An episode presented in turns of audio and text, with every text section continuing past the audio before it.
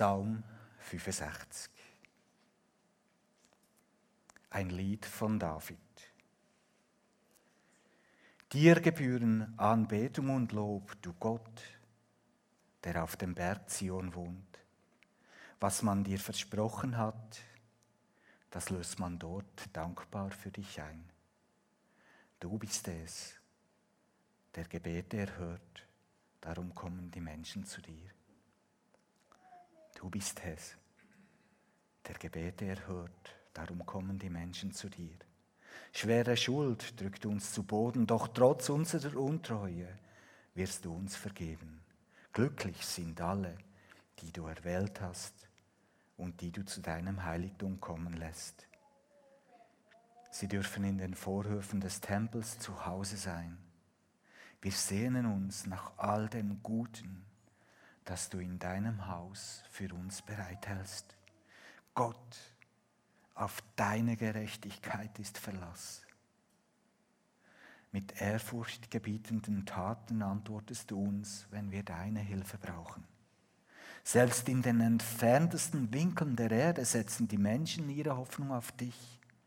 Mit deiner Kraft hast du die Berge gebildet. Deine Macht ist allen sichtbar. Du besänftigst das Brausen der Meere.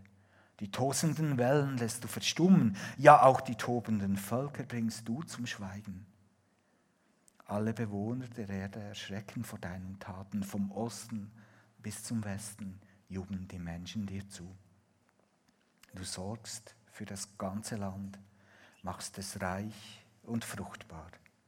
Du füllst die Bäche und Flüsse mit Wasser, damit Getreide in Hülle und Fülle wächst. Du befeuchtest das gepflügte Land und drängst es mit strömendem Regen. Das ausgedörrte Erdreich weichst du auf und alle Pflanzen lässt du gedeihen. Du krönst das Jahr mit deinem Gut und deine Spuren triefen vor Segen. Deine Spuren triefen vor Segen. Selbst die Steppe fängt an zu blühen, von den Hügeln hört man Freudenrufe.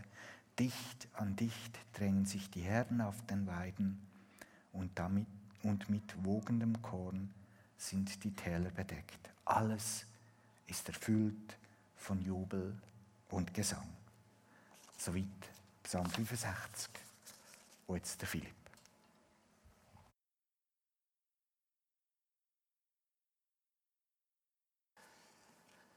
Anbetung und Lob. Der Psalm startet mit etwas, wo jetzt zum Anfang noch einmal eine Frage ist. Ich weiß nicht, von dir, wo du heute Morgen stehst, der Psalm reißt dich so mit in Anbetung und Lob. Judi hui, wir beten und wir loben Gott. Und vielleicht bist du an einer Stelle in deinem Leben, wo du sagst, ja, warum soll ich Gott loben? Warum soll ich ihn anbeten? Oder noch einen Schritt vor dran und fragst dich, gibt es denn Gott überhaupt? Egal wo auf dieser Linie du stehst, bei dieser Frage, wo in diesem Psalm einfach so mal hergeworfen ist, im ersten, also im zweiten Vers kommt das, dir gebühren Anbetung und Lob, du Gott, egal wo du im Moment in Bezug auf diesen Satz stehst, lade ich dich jetzt ein, dich auf das Wort von diesem Psalm einzulassen. Er hat nämlich für alle etwas parat. Egal, ob du äh, mit diesen Smiley-Gesichtern von Gerhard vorher, ob du einen fröhlichen, jawohl, ich will jetzt Gott loben, dann ist in diesem Psalm etwas für dich parat. Aber auch wenn du zweifelnd, kritisch oder eher der Distanz zu diesem Psalmtext stehst und was soll jetzt das alte Wort hier mit mir anfangen, dann lade ich dich ein, dich auf den Psalm einzulassen, mal zu hören und dich zu überraschen, was der Psalm jetzt dir, uns allen zu sagen hat. Dir gebühren Anbetung und Lob. Man lobt ja jemanden, weil er etwas Gutes gemacht hat. Oder man betet, also man freut sich an etwas, weil es gut ist.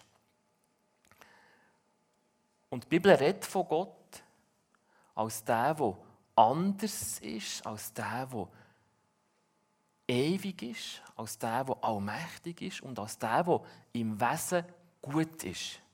Der, der Licht ist. Also Gott anbeten hat einen Grund, und zwar in Gottes Güte, in seiner Liebe, in seiner Gnade, in seinem den Menschen ein Leben schenken, in seinem die Erde aufblühen, in seinem die Erde schaffen, ihre Kreativität und Reichtum, wo wir jetzt später in diesem Psalm noch darauf eingehen werden. Gott ist gut. Und eigentlich ist er der Einzige, der wirklich Anbetung verdient. Weil alles andere kommt von ihm. Er ist der Ursprung von allem. Ihn anzubeten ist richtig. Ihn anzubeten ist gut. Und Gott ist Licht und in ihm ist keine Finsternis. Das sage ich jetzt einfach so. Der Satz hat eine Geschichte. Menschen, die sich mit Jesus Christus verbinden, haben den Satz immer wieder aufgegriffen, für sich persönlich angenommen. Und er geht zurück auf Johannes, der den Satz prägt und so in die Bibel hineingeschrieben hat, was heißt 1. Johannes 1, Vers 5, Gott ist Licht und keine Finsternis ist in ihm. Und darum gehört Gott Lob und Anbetung, weil er Licht ist und keine Finsternis drinnen ist. Und darum ist der Kontakt mit Gott heilsam und gut. Weil Gott gut tut, weil er eben Licht ist und nicht Finsternis. Gottes Gegenwart ist heilsam. Wenn ich mir Gottes Gegenwart aussetze, hat das eine gute Wirkung auf mich, weil Gott ist Licht und es ist keine Finsternis in ihm.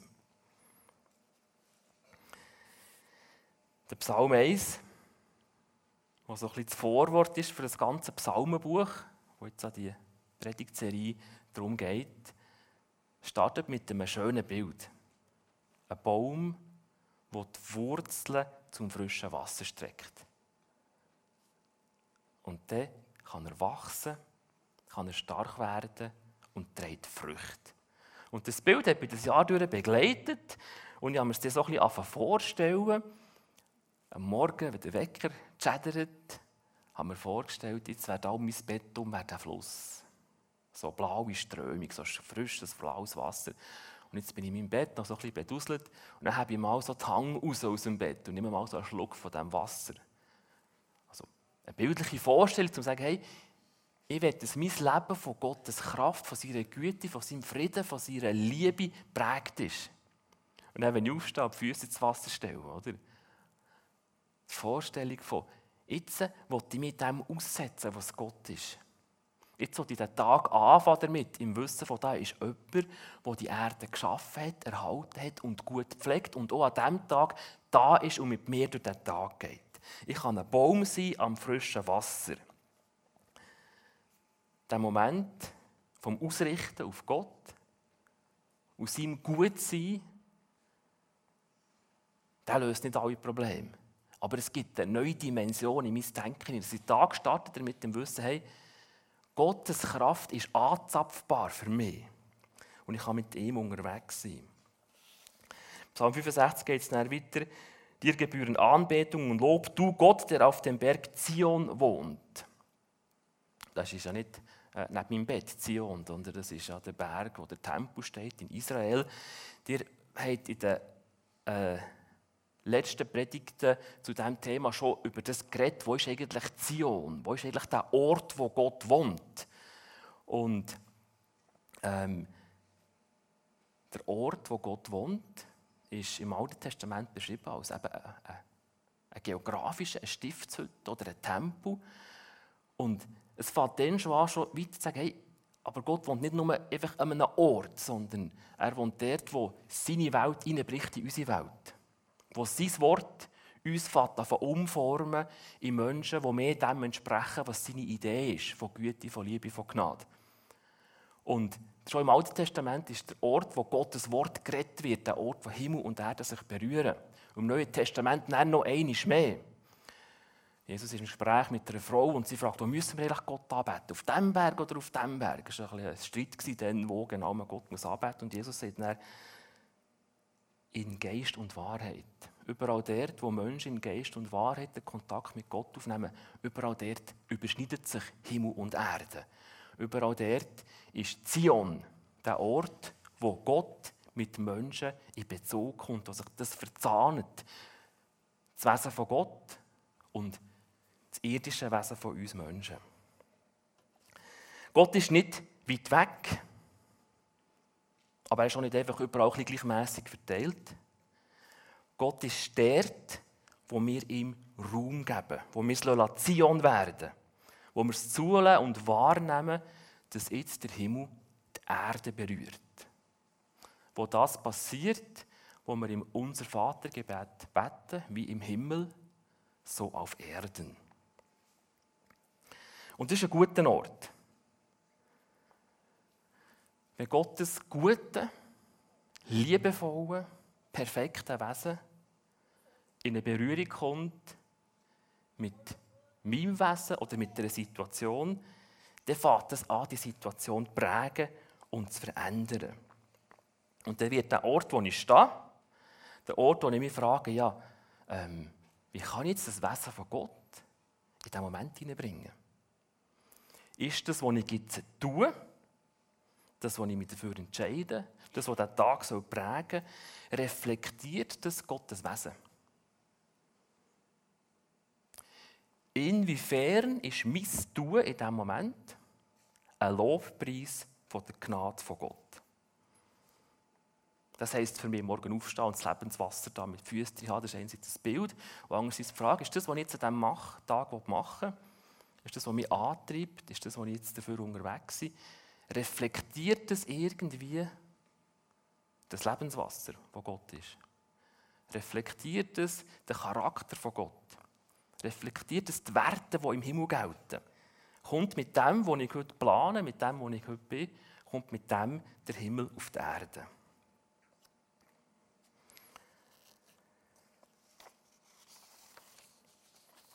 Der Psalm beschreibt in ganz praktischen Wort, was passiert, wenn Himmel auf Erden ist.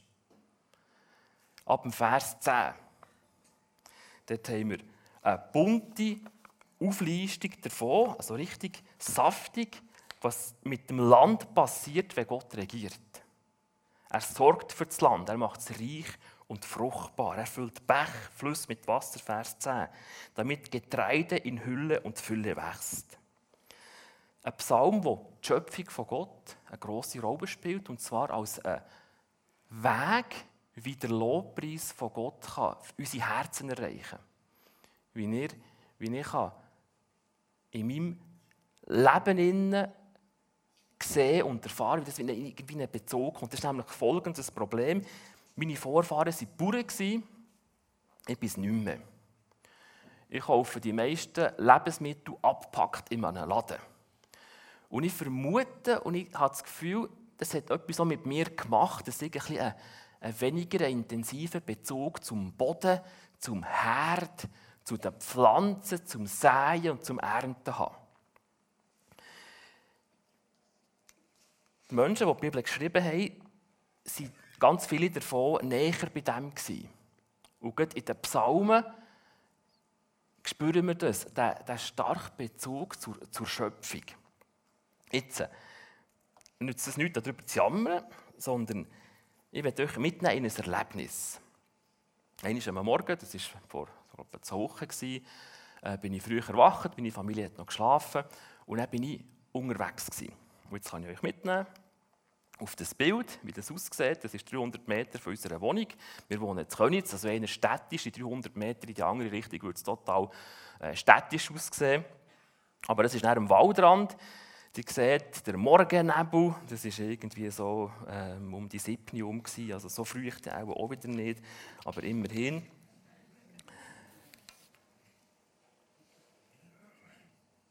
Du befeuchtest das gepflügte Land und tränkst es mit strömendem Regen.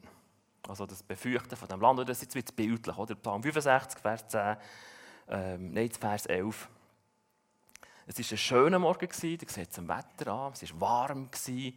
Und eben so das feuchte Grüne, das ist etwas Schönes. Und gesagt, das ist nicht einfach Zufall. Gott hat irgendwie, ist mit dem in Bezug. Und dann geht es weiter, ich gehe in den Wald. Ähm, übrigens angefangen, ähm, so Beeren sammeln. Ich habe ein Buch bekommen äh, zu meinem Geburtstag von meiner Frau. «Die Stadt ist essbar» heisst das, wo ähm, Tipps für Städter sind und man wieder mehr Bezug kann für die Natur bekommen. Und zwar indem, dass man schaut, wo hat es Büsche, wo, wo etwas bringen. Und eben Brombeere ist so ein so eine Strauch und ich wollte Brombeere sammeln. Ich hatte Glück, ich bin nicht so städtisch, ja, ich habe in den Wald können. Das ist mein Weg zu den Brombeeren. Das ist doch schön. Oder das Grüne, das Saftige, die Bäume, das Licht, das drin scheint. Und da haben wir sie. Das ist mit meinem Handy gemacht, das Foto. Hä? So schön. Noch ein bisschen von näher, weil es so schön ist.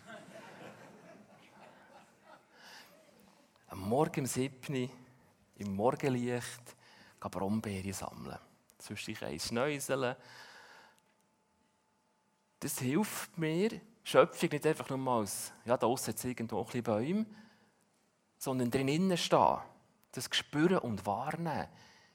Hier ist etwas geschaffen, das, Überfluss darstellt. Das ist immer die Frage, wer ist Gott? Ist er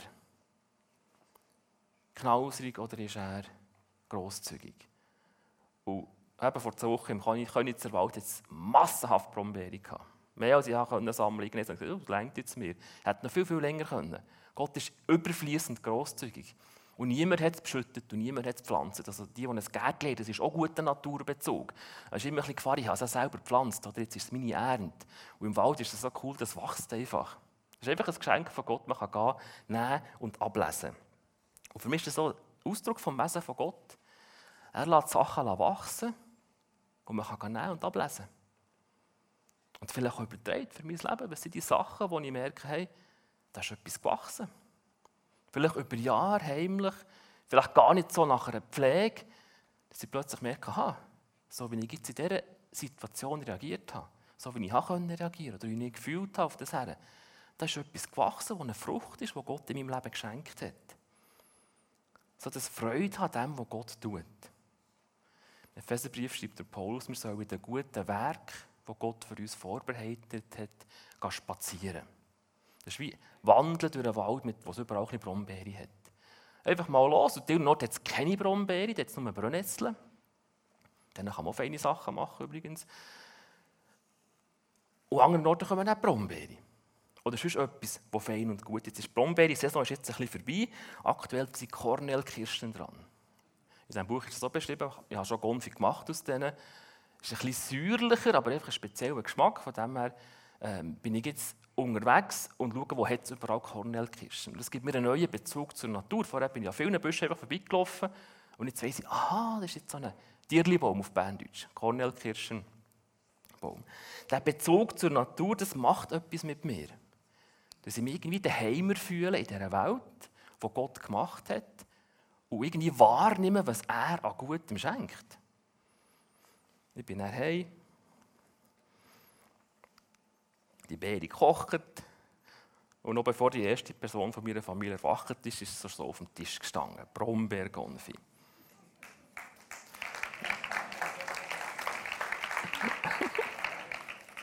Merci für den Applaus.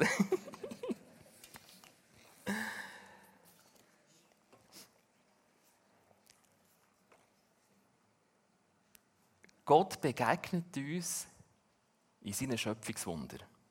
Und das tut gut. Und das ist eine Form, es nimmt einen mit in Lobpreis. Lobpreis Gottes, dass er so schöne Sachen wachsen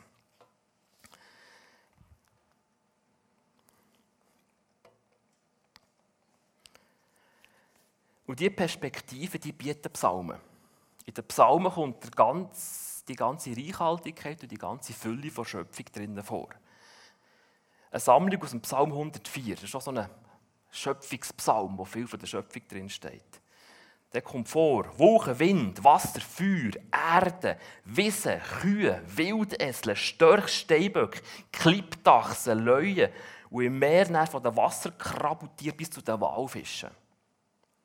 einen ganzen Zoo in einem Psalm. Die Psalmen zeigen und weisen her auf die Vielfalt und die Schönheit der Schöpfung. Und daran etwas erkennen von Gott, wie er kreativ ist, wie er vielfältig ist, dass er Humor hat. Also bei vielen Tieren habe ich manchmal gesagt, also Gott hat schon noch Humor, ein sättiges Tierchen zu machen. Es gibt zum Beispiel Dornenwanzen, die haben die Form von einer Dorne wie bei einer Rose. Und so tun sie sich tarnen. Und ich finde es ein unwitziges Tierchen, was sich so verkleidet, als hey, bei den Stacheln, bei diesen Dornen. Und es ist nur eine Täuschung, für es mit dem Leben davon kommt, wenn das Vögel so picken Also, Gott hat Humor und Gott ist detailverliebt. Was alles für Tierli kräuchen und fleuchen im Wald. Was man da alles sieht und alles erlebt. Jetzt wird es schon fast kitschig, wie wir so über die Schöpfung reden. Das ist gut, aber schon nur ein Teil der Wahrheit. Beim einen Brombeere, die ich abgelesen habe, habe ich reingebissen und dann ein rotes Ameisen drauf. Gehabt. Und das hat gestochen oder bissen. Ich weiß nicht genau, was die machen. Ich glaube, die beißen mit, irgendeiner, mit irgendeiner Säure. Dann habe ich ein schonige Lippen gehabt, ein Moment lang. Oder ein anderes Beispiel. Meine Frau und ich, an unserem Hochzeitstag, sind wir unsere Kirche besuchen, wo wir geheiratet haben. Dann sind wir auf dem Bänkchen im Kirchenpark gehockt. Es hat ringsherum schöne Platanen gehabt. Es war ein warmer, sonniger Tag. Und dann begegnet uns der Vogel hier. Ein Eichelherr. Seht ihr, wie regenbogenmässig dort die blauen, das glitzert so ein dort. Das ist wirklich ein, ein, seltener Vogel, ich sehe den nicht altbot. Und ein schöner Vogel. Und der hat mir gefallen. Aber es ist ein bisschen Drama um den Vogel herum passiert. Er hat etwas im Maul gehabt. Wir haben es nicht genau gesehen, wahrscheinlich ein junges Braunkelchen. Eichelherr sind Rabenvögel. Die sind auch Fleischfresser, die essen schon auch Beere, aber vor allem auch, also dazwischen noch andere kleine Vögel. Jetzt hat er ein junges Braunkehl im Schnabel gehabt. Das war auch schon da, aber die Mutter von dem ist darum umgesaust. Und hat Pfiff und Panik gehabt und lasst doch los. Der ist auf den Baum hoch. Das Mutterbraunkehl ist unter im Kreis gezwirbelt und einfach wirklich in so einer Not geschrauen. Auf oben nachher sind die Federchen runtergefallen, so sanft runter. So schön, die Schöpfung.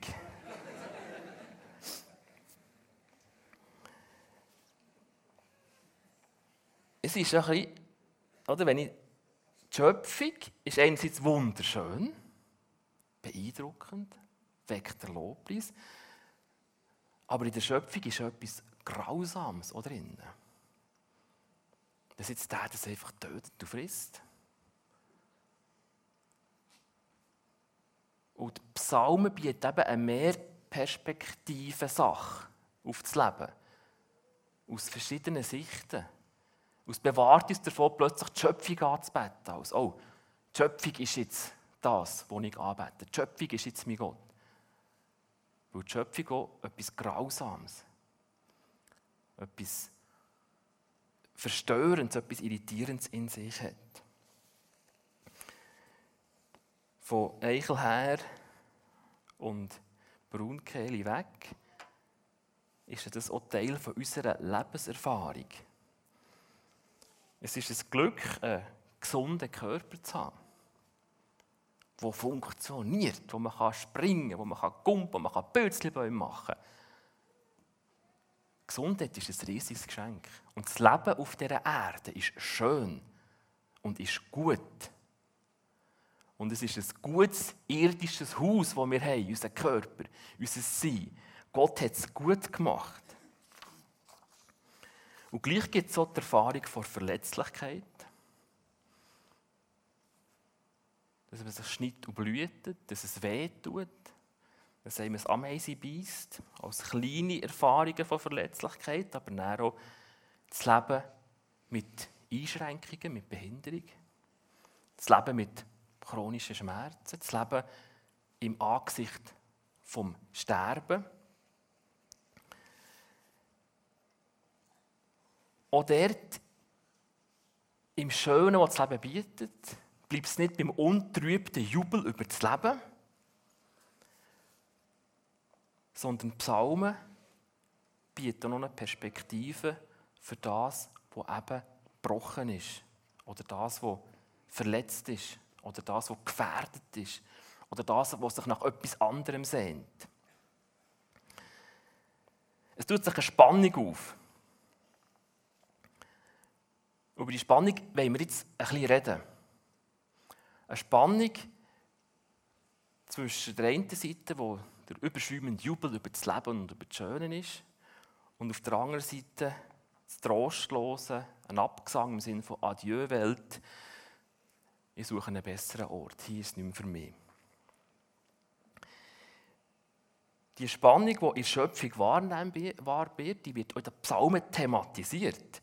Und wenn wir jetzt zurück zum Psalm 65 gehen, ist das auch dort auch drinnen. Ich habe den Mittelteil übersprungen. Ich bin direkt zum schönen Schöpfungsteil am Schluss, der so saftig und, und, und, und wunderbar war. Es hat ja einen Mittelteil in diesem Psalm. Zum Beispiel im Vers 4, wo von den inneren dunklen Kräften die Rede ist. Die auch zu unserem Menschsein gehören. Es heisst dort, schwere Schuld drückt uns zu Boden. Dass wir schuldig aneinander werden. Dass wir Ungerechtigkeit, manchmal die Gerechtigkeit vorziehen. Dass wir fies sind miteinander. Oder äußere Gefahren, die tobenden Völker, werden auch thematisiert in diesem Psalm, wo Gott rettet davor. Und wenn wir dort zurückdenken in die Zeit, wo die Psalmen geschrieben wurden, Israel als Spielball der Weltmacht, dass sie in Ägypten und im Babylonischen Reich sie starke Mächte waren und Israel in der Mitte war immer so ein bisschen Sandwich. Puffer oder Spielball. Und das macht Angst. Was ist, wenn jetzt die angreifen? Was, wenn die vom anderen Ecken herkommen? Und sie haben so erfahren als Menschen, sie sind verschleppt worden, babylonisches Exil, wo auch ganz viel vom, vom Nachdenken über Gott, vom Volk Israel prägt hat. Ja, wie, wie gehen wir jetzt mit dem um, dass Gott, der uns das Land verheißen hat, und der Tempel und alles so schön und so gut, und jetzt sind wir plötzlich in Babylon. Das hat viel mit diesen Menschen gemacht. Und das Nachdenken über, wie kann der Gott auch im Exil bei uns sein, das fließt eben auch in Psalmen hinein. Wie dass Gott auch die feisteren Aspekte oder die Misserfolgsaspekte oder das Dunkle vom Leben, wie das ins ganze Bild kann passen und dabei gleich nicht die Hoffnung verloren gehen. Also, es gibt zwei Arten, auf die Spannung zu reagieren. Einerseits das ganz Gute, ganz Schöne und andererseits das Schwere, das Bedrückende. Ich habe hier eine Grafik mit zwei Kreisen. Das obere ist der Fokus auf das Jenseits. Der Begriff, der dazu passt, ist Transzendenz, das, was zu Gott gehört, Gottesbereich, das, was man eben nicht irdisch fassen kann, was man nicht beweisen kann, was man nicht filmen kann das, was zu Gott gehört.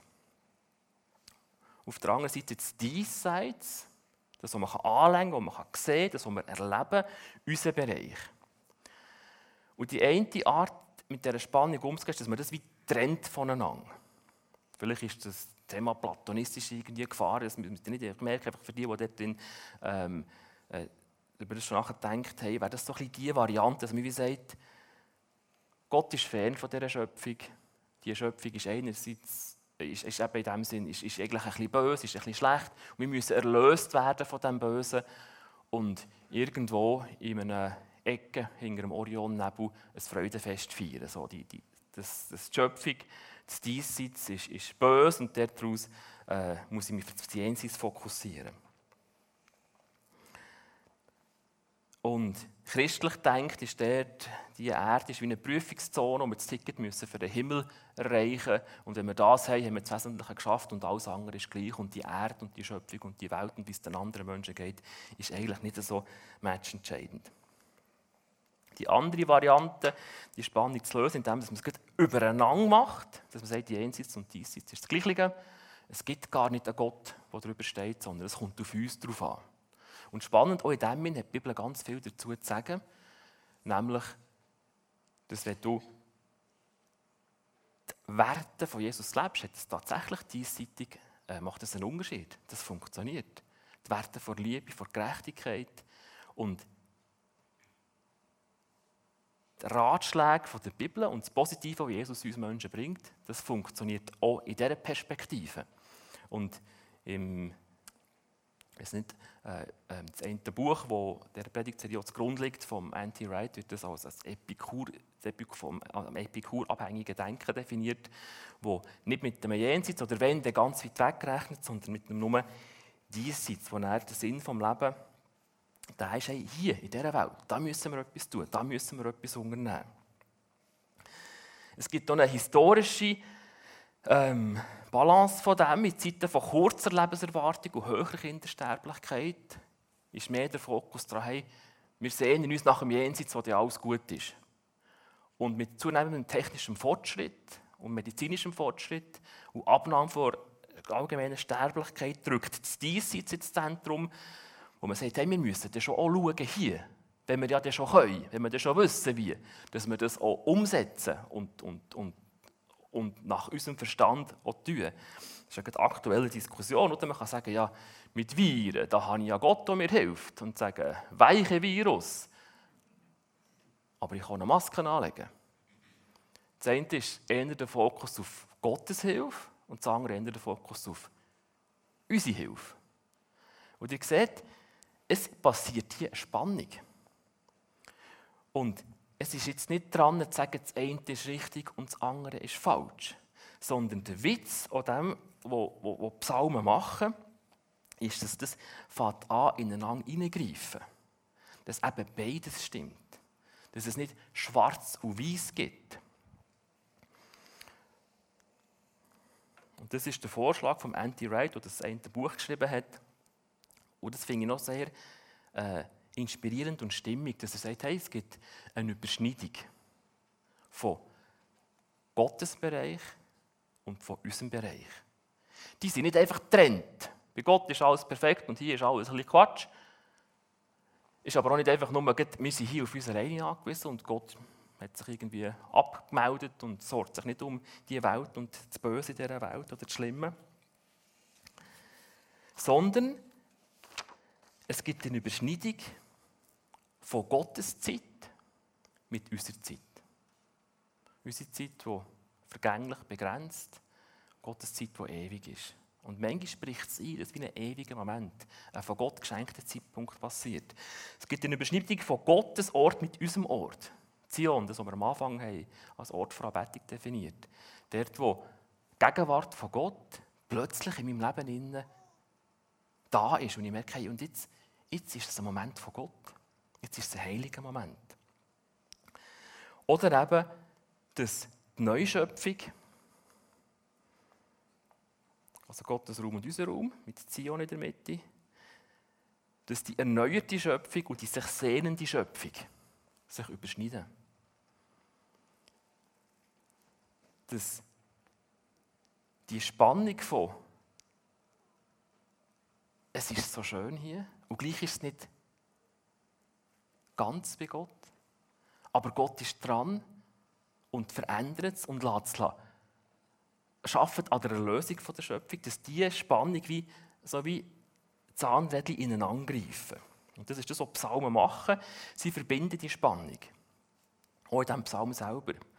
Abgrund, Teufel, Trauer, Wut, Elend. Jetzt in diesem Psalm ist das nicht so dicht, sondern es ist einfach dort ist die Angst vor der Bedrohung. Aber gewisse Psalmen haben das Abgrundteufel das Hoffnungslose von, jetzt hat Gott mich verlassen. Das kommt in den Psalmen. Und nebendran höchste Glücksgefühl von Gottes Segen und zu merken von, aha, das ist nicht das Entweder-Oder, sondern es überschneidet sich. Und das, egal wo ich im Leben stehe, dass eine Tür jederzeit offen ist, dass das Ewige, das Gottesbereich reindrückt und reinkommt in mein Leben hinein.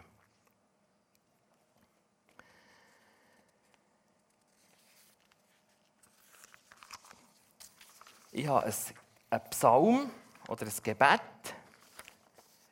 geschrieben. Äh, das war in Füllung von diesem Jahr und ich habe gar nicht gewusst, ähm, was das Thema heute wird sein. Und ich Eindruck, das bringt es ein bisschen auf den Punkt, was ich eigentlich jetzt als Kernbotschaft euch mit, mit, der, mit dem Nachdenken über die Psalmen weitergeben Es ist ein Gebet, das das Schöpfungsmäßige hat. Und zwar die Freude an dem, was um uns herum ist. Ich habe es geschrieben, zu am Thunersee, an einem schönen Sommerabend. Ihr hört es vielleicht an dem, äh, wo da kommt, der schwere Möwen zum Beispiel. Ähm, und ich denke, das ist eine Haltung, die ich euch mit dem jetzt übermitteln möchte. Die Schöpfung wahrnehmen, sich freuen daran und damit mit Gott in Kontakt kommen und, und das, was bei ihm ist, hier auf dieser Erde wahr werden. Es ist ein Gebet, ihr könnt gerne die Augen zutun und euch ähm, einfach mit diesen Worten mitnehmen, ob etwas auf, auf, aufblüht an dem, was ich probiert habe zu formulieren. Guter Gott, du stellst dich uns in bunten Farben vor.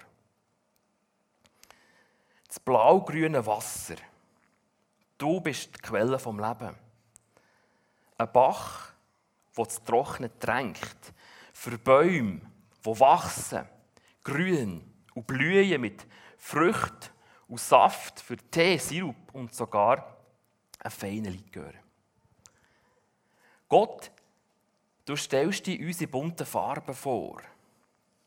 Die weißen Wolken, die klare Luft, Enten, Schwäne die Möwen, Maursegler, Schwalben und die Libellen mit diesen fancy Regenbogenflügeln. Auch ein bisschen Hashtag Diversity. Gott, du stellst dir uns in bunten Farben vor. Die gelbe Sonne, das warme Licht, orange Himmel, grenzenlos. Und schon gleich der erste Stern. Auf das Alpha kommt das Omega. Der Anfang hat ein Ziel und der, der auf dem Wasser gelaufen ist, kommt auf dem weißen Ross. Gott, du stellst dir unsere bunten Farben vor. Die roten Trauben, ein alter Weinstock, eine grosse Ernte, zehnfach, hundertfach mehr als genug. Netz voll Fische, Bötli, Kippen, mein Kelch fließt über gar. Gott, du stellst dir unsere bunten Farben vor. Alles Gute kommt von dir. Glaube, Hoffnung und Liebe. Bist du bei uns willkommen. Komm, Heiliger Geist, leucht uns in deinen bunten Farben an und mach uns hell und Licht. Amen.